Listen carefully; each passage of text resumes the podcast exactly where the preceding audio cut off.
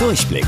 Die Radio Hamburg Kindernachrichten. Hier lernen auch unsere Eltern noch was. Mit täglich Togo. Ich bin Tobi. Hi zusammen.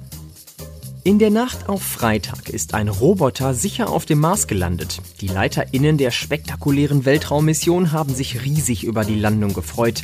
Das Landemanöver war nämlich extrem kompliziert und es hätte viel schiefgehen können, aber es hat alles perfekt funktioniert. In den nächsten Monaten wird der Roboter den Mars erforschen.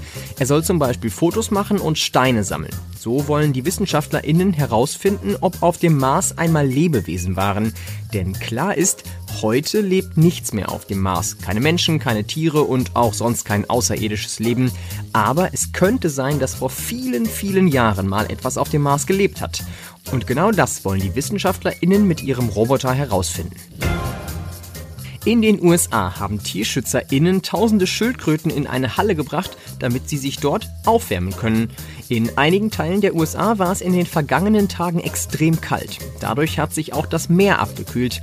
Das Wasser wurde sogar so kalt, dass die Schildkröten, die vor der Küste der USA leben, in eine Winterstarre gefallen sind. Das heißt, sie sind quasi eingefroren. Das kann für die Tiere schnell gefährlich werden. Deshalb haben TierschützerInnen die Schildkröten aus dem Meer gefischt und sie in eine warme Lagerhalle gebracht. Dort können die Tiere jetzt auftauen. Und sobald es wärmer ist, geht's wieder ab für sie ins Meer. Die Radio Hamburg Kindernachrichten. Mit täglich Togo.